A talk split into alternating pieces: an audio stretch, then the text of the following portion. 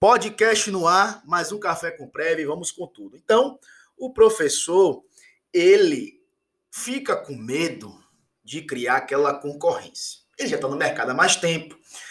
Às vezes são pseudos professores profissionais bem-sucedidos, a gente cai nessa lábia, obviamente, porque a gente não tem nenhuma referência, a gente não viveu ainda advocacia, e acaba que se contamina meio aquele romance da advocacia.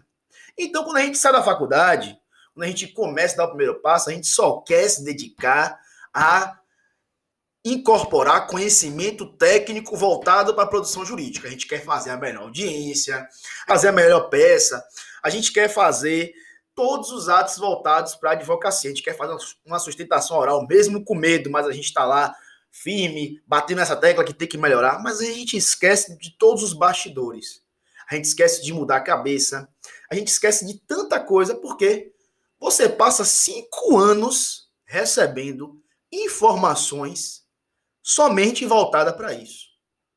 E tudo que é repetidamente falado sem você ter uma referência contrária, você acaba incorporando, é normal. Então, o grande problema da faculdade de Direito hoje é que é uma grade cheia, é, não, não direcionada para o mundo profissional, tem esse detalhe, e uma falsa ou uma má preparação para a OAB. Mas a gente tem que passar por isso, não adianta reclamar. Certo? E aí, nas últimas cadeiras da faculdade, não colocam uma matéria chamada advocacia a faculdade de direito não te prepara para advocacia. Ela te prepara para entender de leis. Eu não estou vendo o coraçãozinho subir. Curtam, por favor, para ganhar relevância live, certo? Então,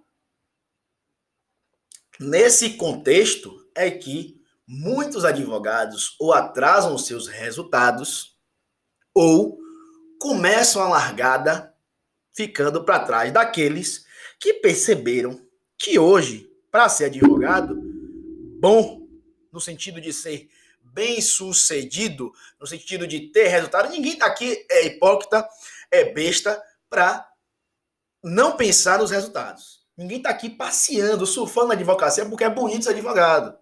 Já acabou esse tempo. Já não é profissão nobre há muitos anos. Então, a gente obviamente vai fazer advocacia para objetivar ganhos e resultados.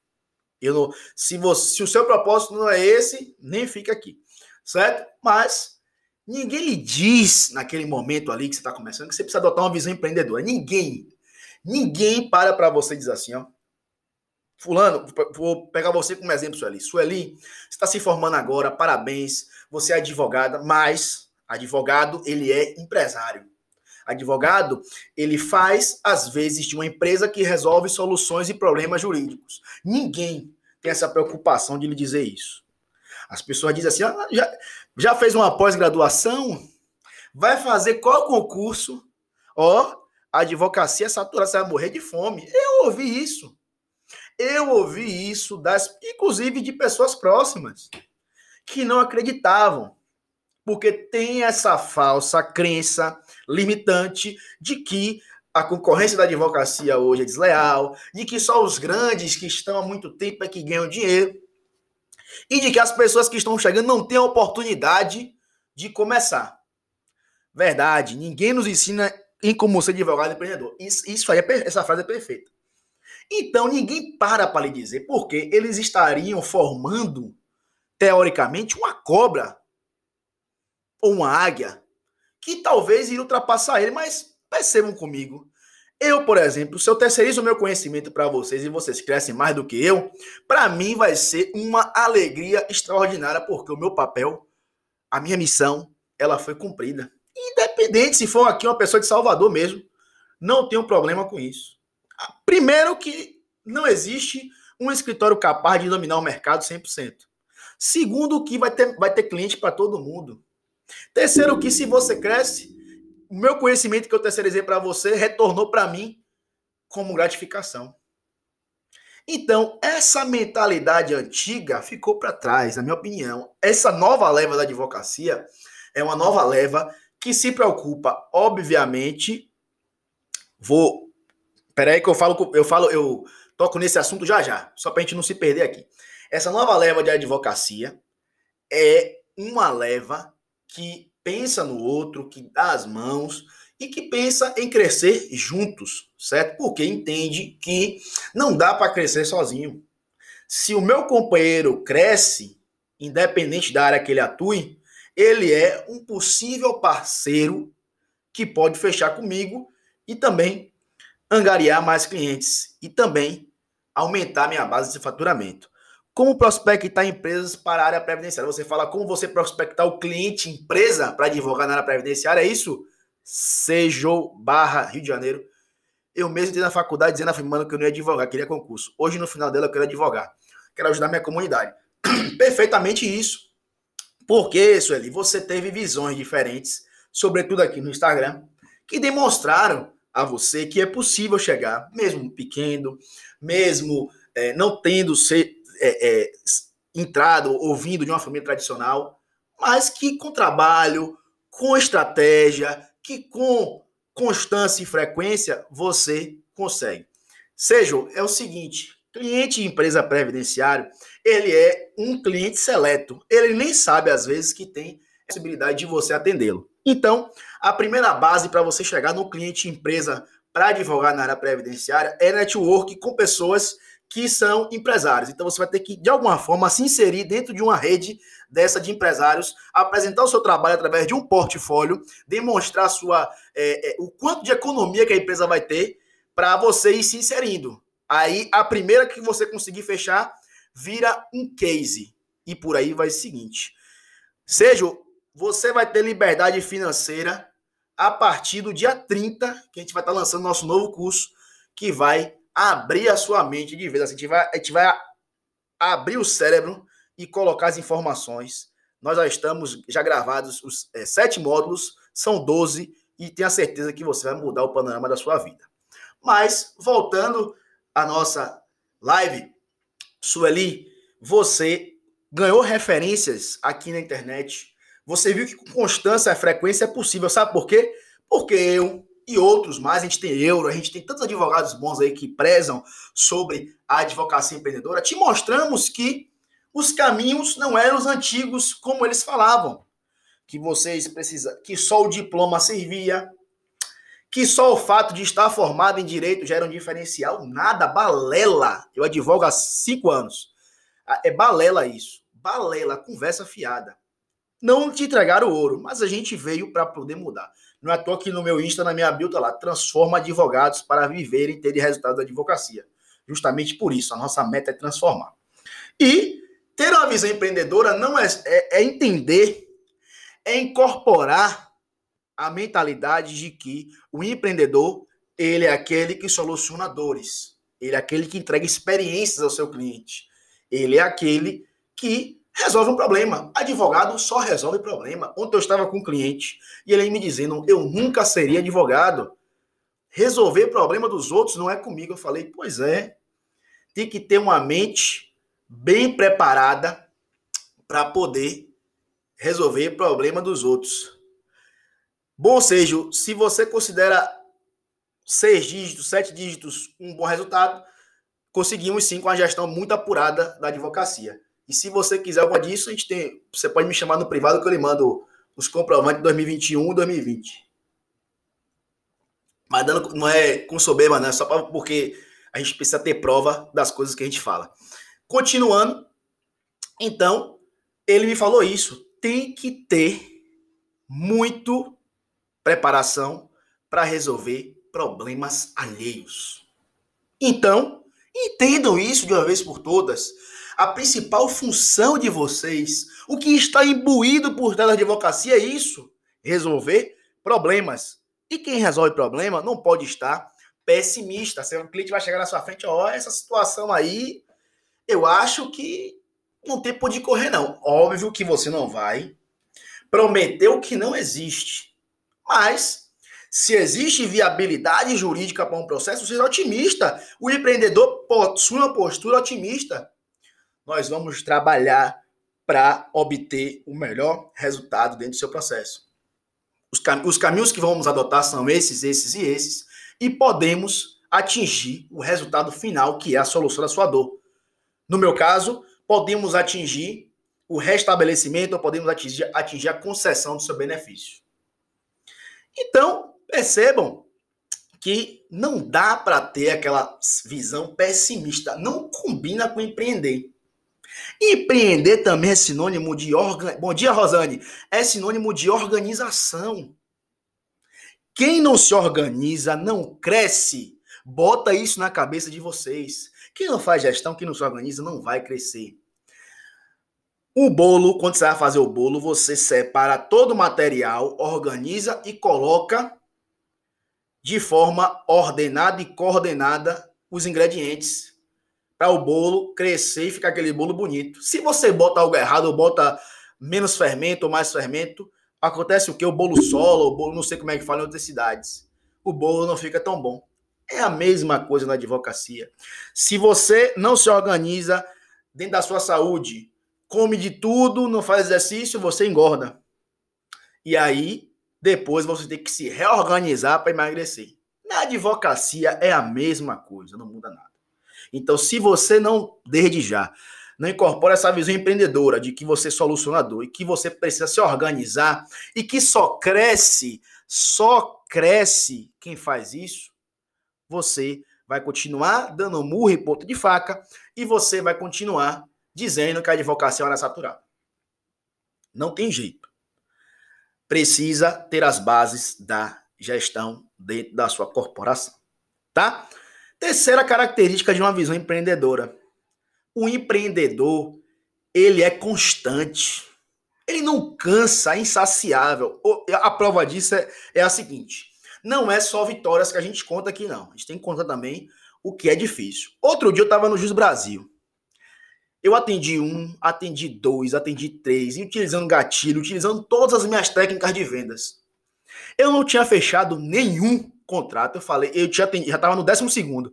Eu falei, desaprendi. Ou desaprendi, ou alguma coisa aconteceu comigo que eu me desesperei, mas eu falei, eu vou abrir mais uma sala, eu vou abrir mais uma e mais uma até eu fechar um. Quando eu fechei um, automaticamente, na conversa, outros decidiram e acabou fechando mais três. Então, fechei quatro de 16 salas abertas. Ou seja, eu não desisti. Eu não parei no primeiro, não. Eu fui correndo atrás do meu sim. O empreendedor corre atrás do sim.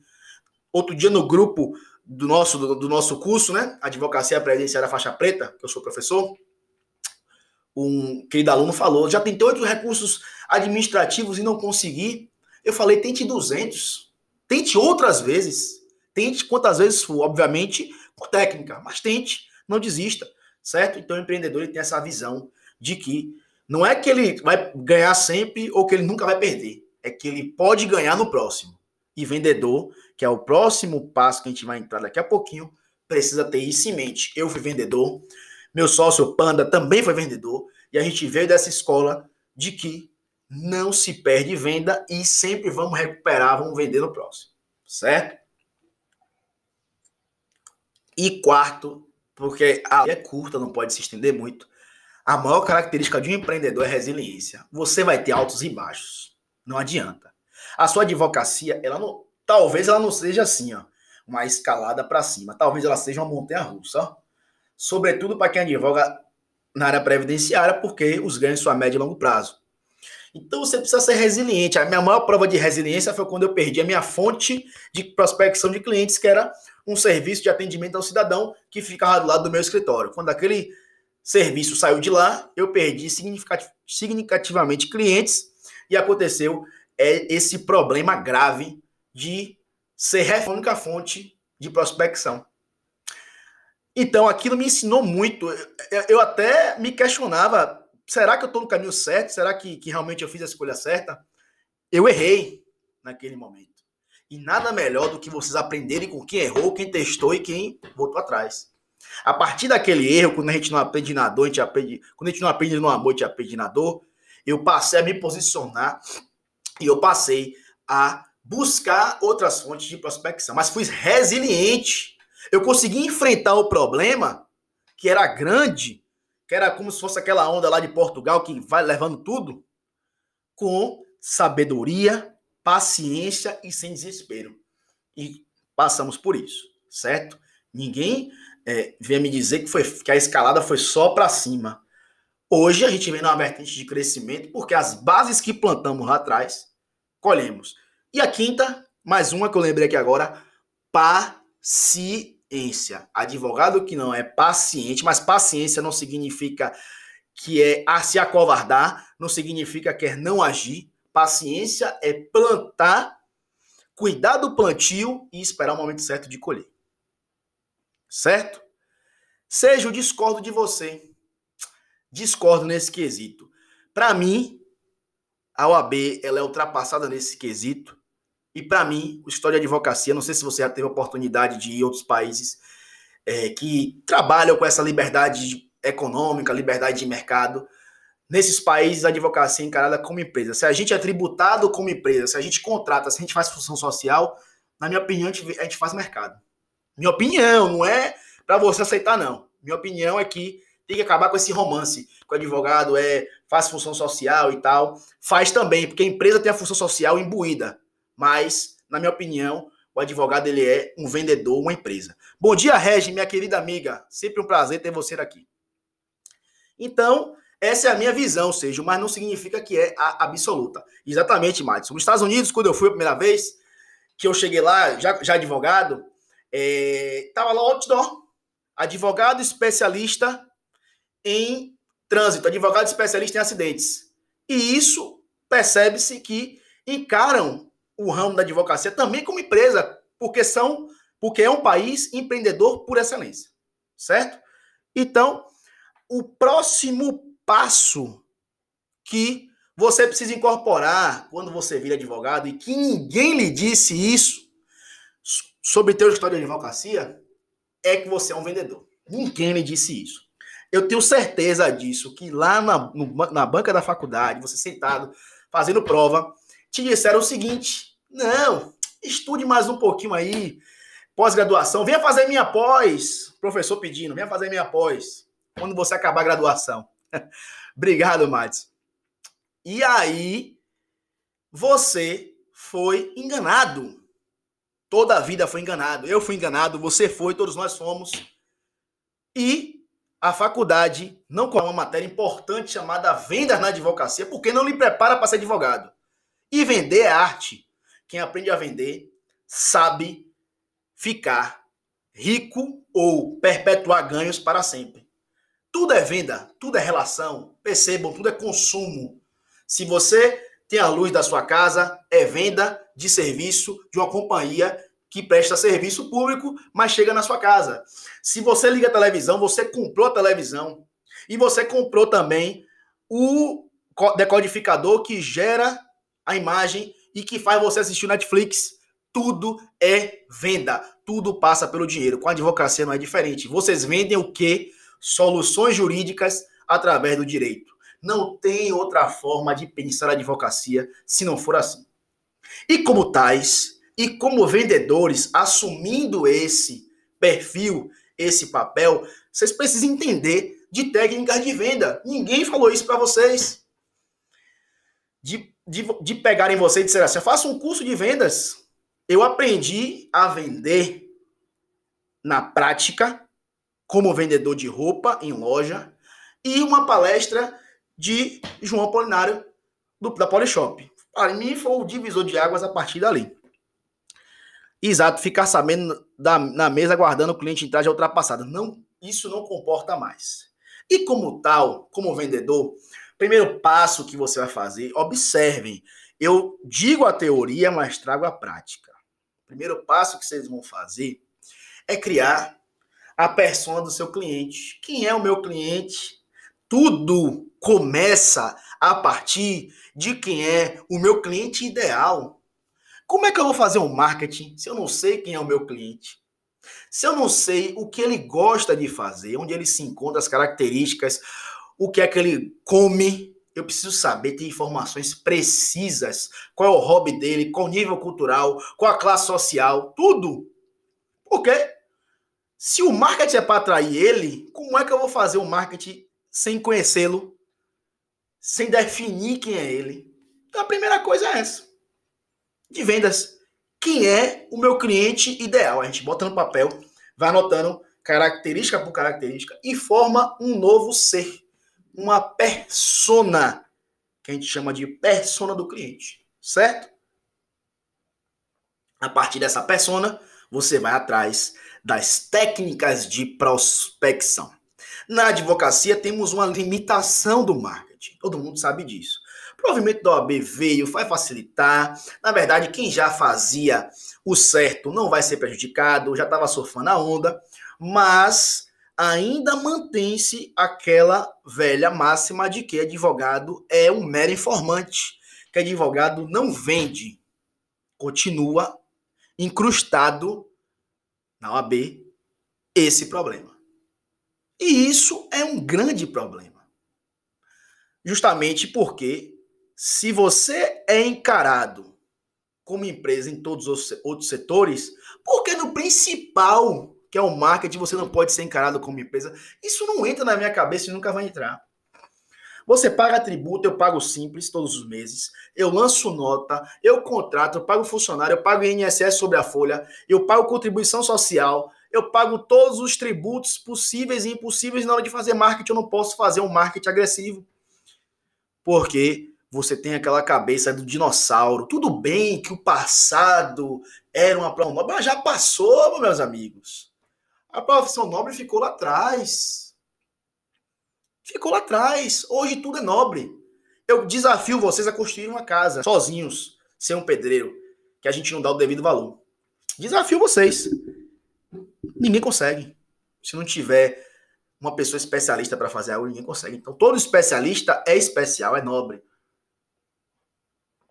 E isso ninguém te fala. Dentro ainda de vendas, vocês precisam entender de uma coisa, uma ferramenta importante. Não adianta vou, exatamente, Pinheiro, nobre é pagar as contas. Perfeito. Perfeito, perfeito, perfeito. Boa frase, viu? Gostei disso aí.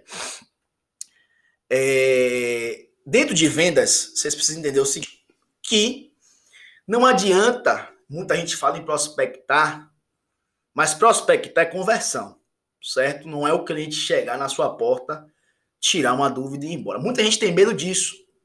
Mas o cliente que bate a sua porta, você tem a oportunidade de 30 minutos conversar com ele.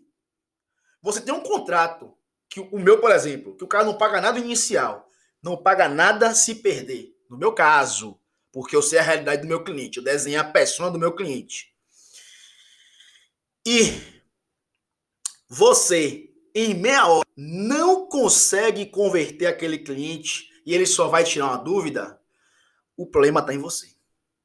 O problema está em você. Bom dia, todas as outras profissões fazem marketing digital. Só nós temos que ficar no passado. Toda, a gente pode fazer, só que é um marketing restrito. Então é chato. É um marketing meramente informativo. Então, por exemplo, meu cliente que tem uma classe social mais baixa, às vezes não entende o que eu falo. Por mais que eu simplifique tanto a coisa, às vezes ele não entende. Mas, se você não consegue converter, alguma coisa de errada você está fazendo na construção do entendimento. Talvez você esteja apresentando o preço primeiro, talvez você não esteja encantando o cliente. Hoje é encanto. As pessoas compram pelo encanto, pela emoção, certo? Pelo que vocês representam de importância na vida delas. Talvez você está com aquela postura de que você acha que o seu diploma já serve para fechar com o cliente. O cliente precisa de confiança. Então, uma arma poderosíssima para converter são os gatilhos mentais. Se você não utiliza isso no seu atendimento, pesquise isso, ou melhor, assista a minha live de gatilhos mentais, ou escute o podcast que tem lá no, no Spotify, Café com Prévio, pode seguir, de gatilhos mentais, que você vai aprender a usar a ferramenta. Porque é horrível ficar conhecido como o mero tirador de dúvidas. As pessoas, isso vai se replicar e as pessoas vão se aproveitar disso. Então não é por fato de você não cobrar que as pessoas se aproveitam. É o fato de você estar aplicando técnicas erradas na hora de vender. Vender arte e precisa de técnica técnica. Técnica e excelência. Não sejam medíocres nem meia-boca. Aprofundem os estudos, certo? Aprofundem tudo aquilo que vocês podem aprofundar. E executem, testem. Só, você só vai saber se você é bom no que você faz, se você testa, se você bota para fora e você erra.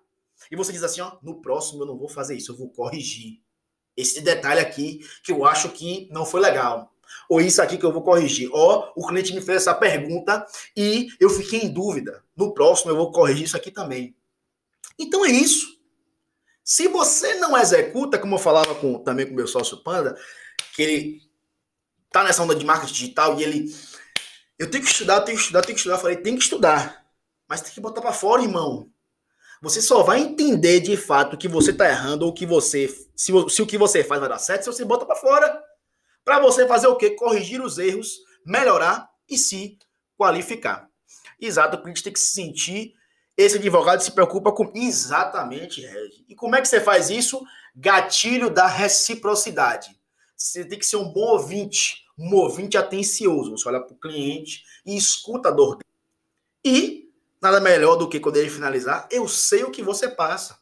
Nós temos aqui outros tantos clientes na mesma situação e, nós, e que nos confiou o destino deles, assim como daqui a pouco você vai confiar o seu destino, porque nós somos as pessoas mais preparadas para poder salvaguardar o seu direito. Pronto!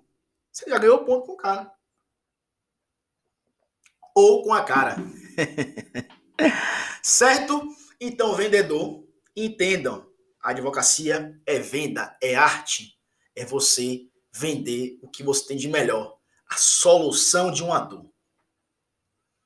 E isso é um gatilho fantástico. Nesse domingo, um cliente me olhou e disse: Você foi único advogado que me olhou. Olha aí, o que eu disse para você em outras lives: qualificar o atendimento. Disse a vocês. Tem lá, live, pode assistir também. É importantíssimo isso aí, meu amigo. Vocês que eu tive um caso que a cliente recebeu 17 mil de retroativo e ela chorou, não pelo dinheiro e sim pelo atendimento. Isso demonstra que você está no caminho certo. Quando a pessoa chora, quando o dinheiro vira secundário, mas a pessoa disse assim: ninguém na sua posição me tratou dessa forma. Eu, que posição? Eu falei, sou, sou igual a você, a gente vai morrer junto. É, o buraco é o mesmo. Não, o senhor é doutor. E o senhor me tratou com o coração. O senhor olhou para mim, o senhor conversou comigo, o senhor me abraçou. Eu falei, minha amiga, é só isso aí. Não é para ganhar você, não. É, esse é Bruno. Político. Do, do, porque o político tem o lado positivo e o lado negativo. Mas é a política que está dentro de mim. Não pro teatro. Não preciso disso, né? Porque eu sou assim, sempre fui e pretendo ser. Simples e do abraço. Rosane foi minha colega de faculdade, sabe disso. Como é o meu perfil. Mas é isso. Você está no caminho certo, Pira. É isso aí. Replique essa forma para os outros. Por mais que você esteja estressado, por mais que você tenha um problema, pense. Se fosse minha mãe aqui na frente, eu queria fazer ela recebesse um atendimento qualificado. É o mínimo. E quando a gente pensa em nossa mãe, que é o nosso ser, que a gente tem o maior amor, a gente faz tudo quando você coloca no lugar mãe, você começa a pensar de outra forma. Tem advogado prévio que conheço que nunca atendeu o cliente.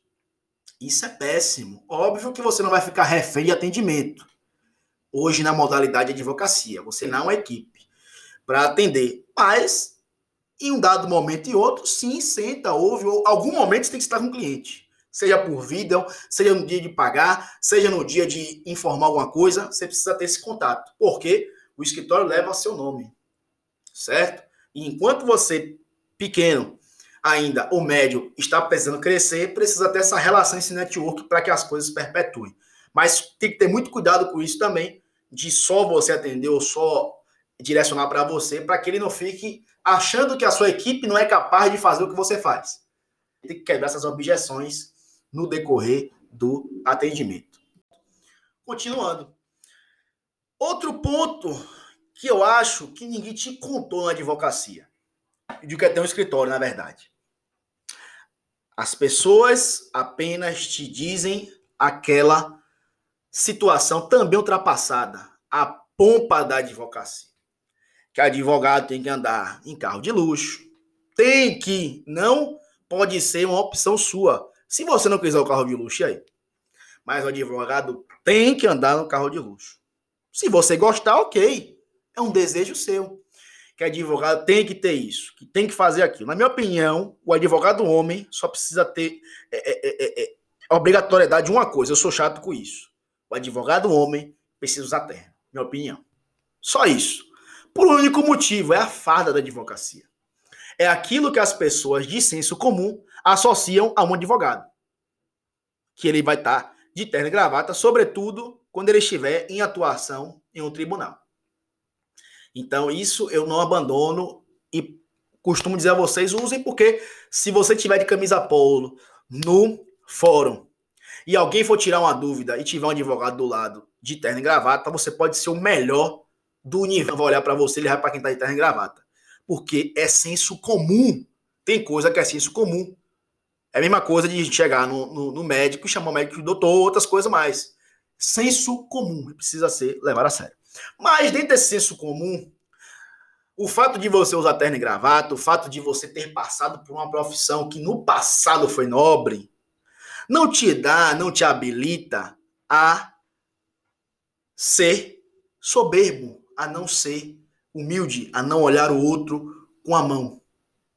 Enxergar, estender ao próximo, humanizar o atendimento, se colocar em uma posição de pedestal seja com o cliente, seja com colaboradores, seja na comunidade jurídica. Não é o fato de você ter mais resultados que você vai deixar subir a cabeça, não é o fato de você ser o mais bem sucedido, você vai pisar em quem está chegando, não é esse fato. E, dentro dessa característica, você precisa incorporar a simplicidade. Ser simples. Você pode ter tudo isso aí. Mas você como pessoa, precisa adotar uma postura simples. Não é uma pessoa simples, não é uma pessoa que é avessa a bens materiais que ela sempre sonhou. Não tem nada a ver uma coisa com outra. Uma pessoa simples, ela tem a alma e a espiritualidade, a natureza simples, ou seja, ela sabe navegar em todos os lugares, ela conversa com as pessoas com educação, do, do porteiro ao juiz, ela é uma pessoa que realmente é afeta as partes de humanização, certo? E eu escutei uma frase na live de sexta, doutor Marcelo Lima, que me encantou essa frase, ficou na minha cabeça. O ápice da excelência é a simplicidade. E isso é fantástico. Fantástico, fantástico, fantástico. As pessoas que são mais simples, elas são as mais excelentes, porque elas estão com tanta conhecimento dentro delas, com tanta excelência que elas não precisam mostrar mais a ninguém. Elas só precisam fazer e colher o resultado dessa execução. Então, pensem nisso, certo?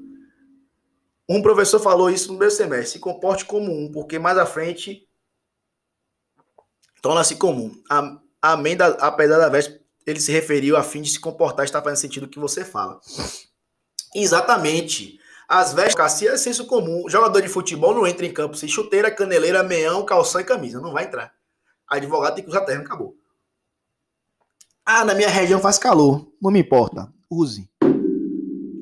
Jogador de futebol joga com frio em qualquer lugar. Do mesmo jeito. Certo? Então, outra coisa que não te falaram. E que você, com a crença limitante, também do senso comum, acreditou que advogar para as pessoas de classe baixa não é rentável. Se falaram isso, perder tempo com esse tipo de cliente para ganhar pouco ou para ganhar quase nada, te falaram muito isso. Muito eu sei disso, porque me falaram também. Me falaram, e isso é a, o maior mito, a maior falácia que existe dentro da comunidade jurídica. Todos os clientes são potenciais de rentabilidade para o escritório. Depende, obviamente, da área que você vai atuar. Se você atuar para a classe baixa de classe social, você vai ter que aguardar um pouco mais para obter o resultado dessa prestação de serviço. Mas, no final das contas, quando a coisa for evoluindo, você percebe que os ganhos são recorrentes e que valeu a pena plantar para colher a médio e longo prazo. Então, abandone essa crença louca que colocaram na sua cabeça de que só sai de volta para rico, que só rico vai dar dinheiro. Para ser bem sincero, os clientes que eu tive mais dificuldade para receber pagamentos foram os ricos. Não, tô, não estou generalizando, mas foram os que eu tive mais dificuldade de ter que cobrar, de ter que falar, de ter que sinalizar e de dar problema, de ter que executar contrato. Enquanto que a galera lá, o povão mesmo, a gente tinha uma modalidade de, quando sair a liminar, de cobrar taxa de manutenção e pagavam antecipadamente, inclusive. Então, percebam que essa, esse mito é um mito. Essa, essa, essa frase é um mito, certo? Esse dizer, essa afirmação é mito. E eu sou a prova viva disso, que você consegue resultados fãs também divulgando para classes sociais mais baixas, certo? O que não te contam sobre o teu escritório de advocacia? Que você precisa, de uma vez por todas, e isso diverge de visão empreendedora, entender que o seu escritório é uma empresa, empresa jurídica. E com isso, temos características específicas. O CNPJ não tem coração. Essa frase ontem, dos meus parceiros. não tem coração. E o colaborador que você contrata, ele, de fato, tem rendimentos, dá resultado, ok. Se não dá, corta e vai embora. É assim que funciona. O CNPJ ele busca o lucro. Não tem outra forma de advogar sem pensar em lucro. Você, obviamente, vai cumprir o acordado com o seu cliente, mas não dá para ser pro bono. Bom dia, Karen. Mas não dá para ser pro bono o tempo inteiro. Se você for pro bono o tempo inteiro, ah, não, gostei, me sensibilizei com a causa, pessoa é muito pobre. Eu, se a causa dela tem possibilidade de gerar lucro, você precisa cobrar. Não agora, mas uma cobrança diferida. Porque você precisa entender que só o escritório é empresa. E se a empresa não tiver dinheiro, não entrar dinheiro, a empresa vai fechar. Você quer isso da sua corporação, que ela feche? Da banca? Então, cobre. Cobre, não tenha vergonha de cobrar, porque fulano não tem. Parcele a perder de vista. Tem um cliente que paga 50 reais por mês, mas paga, valoriza a advocacia e os 50 reais que ele Tá dando paga as águas lá do subúrbio, que a gente não tem bebedouro lá, porque é, um, é, um, é, um, é uma modalidade mais é, simples, e paga as águas todos os meses, os 50 reais dele. Então, para de querer só ganhar 5 milhões no, na, em uma causa. Percebam que, vou dar um exemplo aqui, o consumidor, por exemplo. Se você tem 30 processos de consumidor por mês, e desses 30 faz mil reais de acordo todos os meses, se tá dependendo do seu contrato, se você tiver um contrato, vamos botar 2 mil, pronto, 2 mil de acordo, que é uma base, e você tem um contrato de ou 30% ou 45% ou meia meia, não sei como é que foi seu contrato, enfim. Desses 30 por mês, individualizado é pouco, mas somado os 30 dá muito. Para quem está começando é muito. E você pode replicar isso adiante. É só montar a operação. O consumidor é uma causa que é uma causa repetitiva, é uma demanda relativamente rápida e quase todos os processos eles desembocam em um acordo. Você não tem aquele trabalho exaustivo para alcançar o resultado. Entendeu? Então, essa coisa replicada no volume vai te dar um bom dinheiro. Então parem de pensar de forma egoísta ou de forma não negocial. De que só vai ganhar dinheiro em uma causa. Vou esperar a causa do milhão, a causa que vai mudar minha vida. Faça de pequenas causas as mudanças da sua vida diariamente. Ok? Para isso, você precisa entender que seu escritório é empresa. Se você pensar como empresa, você vai incorporar isso e vai jogar à frente. E como empresa, você precisa entender que seu escritório precisa ser departamentalizado. Independente se você é advogado dentro de casa, independente se você tem escritório físico, independente se você é advogado autônomo, você precisa desenhar os departamentos do seu escritório. E como tal, todo escritório de advocacia possui os seguintes departamentos: produção jurídica, administrativo barra financeiro, controladoria jurídica, marketing e a parte de gestão. Cinco departamentos que precisam conter no seu escritório e que você não pode deixar de mão. Independente da posição que você esteja, você precisa desenhar isso para poder ir alocando a matéria-prima mais importante, que são as pessoas dentro dos seus departamentos, certo? À medida que você evolui, você vai renunciando a alguns procedimentos que você fazia e terceirizando para outras pessoas. Mas você só vai conseguir isso se você desenhar o seu modelo de negócio dentro da advocacia, tá? Se você não desenha, você não vai preencher nunca. Você vai sempre abraçar o mundo cada vez mais para si, ok?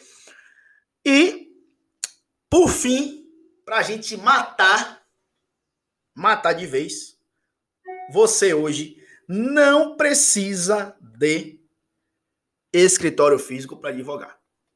Obviamente, vamos lá. Pra, na minha opinião, minha opinião não é absoluta, para os clientes ainda de classe social mais baixa, o escritório físico representa um diferencial. Olha a palavra. Ele te diferencia para alcançar aquele cliente. Por uma questão de cultura, uma questão de que as pessoas gostam de ver o advogado, gostam de entrar na sala, gostam de assinar o papel, gostam de bater um papo, gostam de tomar um cafezinho. As pessoas gostam dessa troca humana do escritório. E esses clientes eles possuem uma confiança maior quando os advogados estão presentes, porque tem a sensação de que o advogado não vai sumir. Então, constitui um diferencial. Entretanto, hoje, com os mecanismos novos, apesar do cliente também de classe baixa estar ainda se alfabetizando digitalmente, você está cada dia mais próximo desse cliente através do mundo digital. Então, hoje, se você decidir para um escritório digital, você vai ter rentabilidade do mesmo jeito. Certo? Porque lá na frente, daqui a alguns anos, daqui a uns 10, daqui a uns 15 anos, as pessoas não vão mais querer esse compartimento de atendimento presencial, porque a geração vai se renovar. E os clientes de consumidor, eles já estão acostumados a realizar contratos nessa modalidade. Eles compram no Magazine Luiza, eles compram no Casa Bahia, eles compram no ambiente digital há muito tempo. Para fechar um contrato com advogado, é a mesma coisa. Você é vendedor. Magazine Luiza vende produto e você vende serviço jurídico. Dá no mesmo. Certo? E o pessoal da idade dessa geração vai chegar lá na frente que é, são os previdenciaristas, e vão passar a consumir através do digital. Então, hoje vigora, vigora no mundo da advocacia a liberdade geográfica. Você não está mais restrito a um único. Simone, querida amiga, bem-vinda. Você não está restrito apenas a o perímetro do seu escritório. Acabou isso. Isso acabou. Tudo depende de como você quer conduzir a sua advocacia. Você pode ter a liberdade geográfica que você quiser. Você pode advogar da sua casa hoje, hoje em minha casa. Você pode advogar do escritório presencialmente, ou você pode estar viajando para São Paulo, Rio de Janeiro e de advogar do mesmo jeito. O gostoso da vida é hoje é esse aí. Um computador, um celular, muita disposição muita vontade de virar o jogo, estratégia, planejamento. Certo? Ó, oh, Simone, dia 30, viu? Aproveitar que Simone falou aí. No dia 30 tem lançamento do curso de gestão. Certo? Vai ser um curso realmente diferenciado, inovador, falando a verdade para vocês, trazendo aquilo que realmente a gente aplica na prática certo? Não é só simplesmente falar, é mostrar como faz. E com isso, a gente sabe que é uma dor dos advogados com, saber começar bem, ou se já começou errado, tentar consertar. Como aconteceu comigo, eu comecei errado, mas consegui ter tempo de voltar atrás. Então, basicamente, eu estou muito ansioso por esse projeto, porque eu sei que esse projeto vai mudar realmente muitas cabeças. Primeiro, que vai ser um preço muito acessível, muito mesmo. Então, foi justamente pensando em é, transformar mais advogados. Segundo, que o conteúdo é muito, muito, muito profundo. Voltado para essa parte de controladoria, voltado para essa parte de gestão comercial, gestão de pessoas. Então, é completão nesse sentido e trazendo prática, certo? O que eu aplico no meu dia a dia. Gente, mais uma vez eu preciso agradecer a vocês por terem adiado ou retardado o sono de vocês, por ter acordado cedo, por estar batendo um papo aqui comigo. Esse é o penúltimo episódio do Ecomprev dessa temporada, certo? Quinta-feira é o último episódio, a gente vai falar de gestão financeira, então não percam, certo? É uma pedra no sapato de muitos advogados. Nós vamos vir com a segunda temporada. A segunda temporada vai ser só direito material e processual, certo? E nós vamos, obviamente, manter isso aqui, porque isso aqui foi criado para vocês, certo? Quando idealizamos isso lá atrás e que nos colocamos à disposição para trazer conhecimento, foi pensando em vocês. No sentido, se não for para vocês. Então, muito obrigado por valorizarem, muito obrigado por estarem presentes, muito obrigado por participarem. Eu sei que o, que eu falo é diferente, apesar de já, já existir, porque as pessoas não têm coragem de botar a cara aqui e falar porque querem vender, só vender. Eu quero transformar e vender, diferente. E eu vendo porque eu perco tempo fazendo e eu poderia estar tá colocando isso na minha advocacia, e tempo é dinheiro. Mas eu falo aqui sem medo de tomar o tapa ou sem medo de que você venha a crescer mais do que eu, certo? A gente entrega aqui, sempre entregou tudo mesmo gratuito, certo?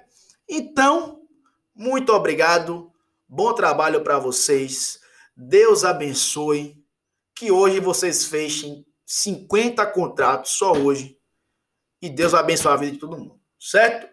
Vamos com tudo, o céu é o limite, o que precisarem de mim, podem falar comigo, que eu estou sempre à disposição. Ficam com Deus e até a próxima, quinta-feira.